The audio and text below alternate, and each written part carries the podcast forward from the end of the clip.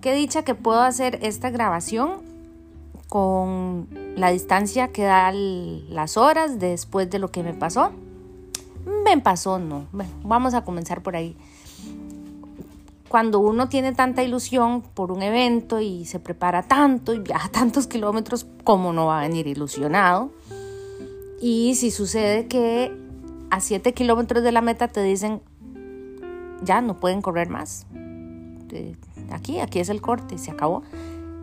Por supuesto que es un golpe, es un shock, es feo, se siente horrible y uno queda como atontado por muchas horas, porque no es como que uno se pone a llorar y a pegar gritos de inmediato, no, uno queda eh, como catatónico ahí, Después a uno lo suben a un autobús para llevarlo al puesto donde lo esperaban los autobuses que te llevaban al hotel después de la meta.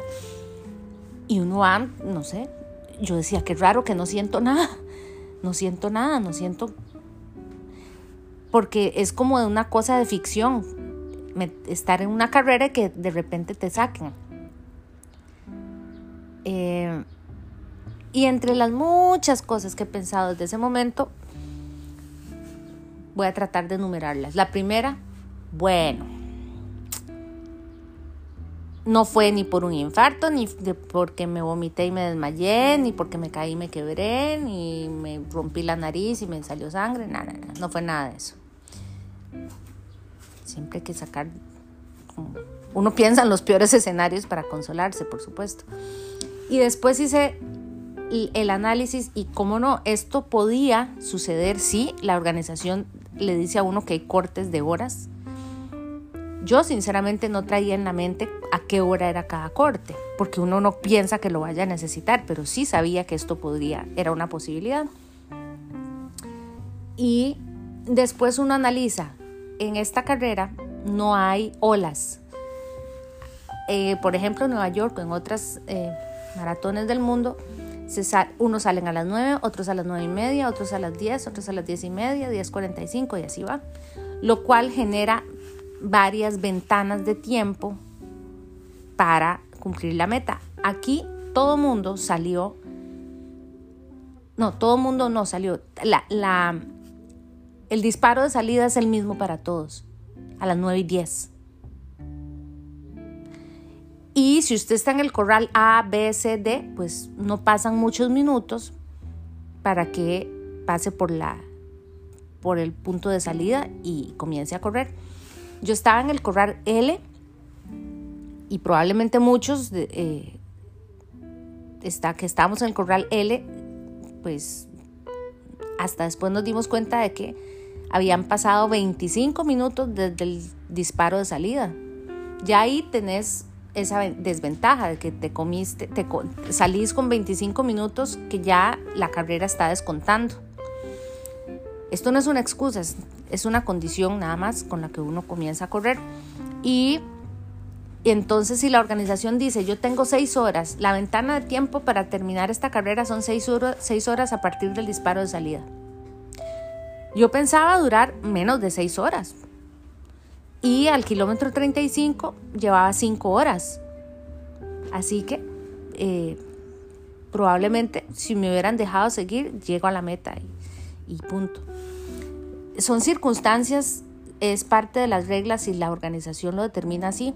Uno puede después decir qué mal, qué bien, qué hasta pensar que qué estrictos o ay, este, para qué hacen la misma salida para todo. X, esas son las circunstancias y lloré un poquito y por supuesto uno hace números, lo que cuesta llegar aquí en tiempo, en dinero, en el esfuerzo de tantos meses de preparación, todas esas mañanas en la sabana soñando estar aquí. Pero aquí estoy todavía, entonces uno toma la decisión, bueno, eh, eh, ya ahora toca la parte de pasear, sin medalla, sí, pero he pensado dos cosas. Primero, ¿usted es corredora por las medallas? No, usted es corredora porque corre. Eh, a mí no me define el medallero. Yo soy yo y, y uno tiene que seguir definiendo, no, este, uno seguir disfrutando esto que le gusta hacer. Yo no voy a dejar de correr. Evidentemente ni lunes ni martes corrí, o sea, no tengo ganas de correr ahorita, aparte que me duele todo. Este, pero ¿qué es lo que lo define a uno? Esa foto o esa camiseta o esa medalla, no, yo sigo siendo yo. Y esta yo tuvo una experiencia bastante fuerte que le enseña un montón de cosas. También me puse a, a pensar, qué montón de... Yo, yo he tratado de compartir mis experiencias como corredora, que la verdad, si miro hacia atrás, esta es una más. Y todas las veces que me fue súper bien y que llegué súper contenta, no voy a dejar de ser agradecida con que he vivido cosas lindísimas. Esta, esta fue diferente y es un aprendizaje. Entonces, todos estos, eh, el lunes y el martes que ya hemos estado paseando, Tokio es precioso. Este país hay momentos en los que uno se queda sin aliento, cosas hermosísimas los que uno ve. Y de repente uno está todo contento y le asalta el pensamiento de, no terminaste la carrera. Entonces, en lo que he tratado es de que eso no me, no me apachurra y recordar que esto no es el fin del mundo, ni para mí ni para nadie. Que esto solo me importa a mí. A ver, mi familia no va a llegar, no va a llegar yo a, mi casa y me van a decir, qué bruta, qué decepción, qué fracasada que sos. Y si gente que no es mi familia lo piensa, eh, tampoco es problema mío. Y además, uno no solo no vive del qué dirán, sino que es que esto, yo no soy el centro del universo, esta carrera no es lo más importante del universo. Este, ya hoy es, en Tokio es miércoles 8 de marzo. Ya pasó y hay que tomar decisiones. Ahí este, revisaré con, con el doctor, con el entrenador, con fisioterapia. Llegará el momento de volver a ponerme los tenis y volver a correr que si quiero sacarme el clavo, uff, y lo voy a hacer. Pero hoy es miércoles 8 de marzo y voy a salir a disfrutar lo que queda del paseo por Tokio y nos vamos a Kioto. Eso es lo que les quería contar. Yo sé que inclusive, hay personas que han pasado por lesiones. Eh, hay cosas mucho más importantes, mucho más fuertes que sí les frenan no solo una maratón, un entrenamiento, un montón de, sueños. Esto es una más. Y no me lo estoy tomando a la ligera, me lo voy a tomar como me lo tengo que tomar y hacer las paces con eso. Eso es todo. Los que vengan a correr maratón en Tokio no se van a arrepentir, es hermosísimo. Eh, las reglas son estrictas.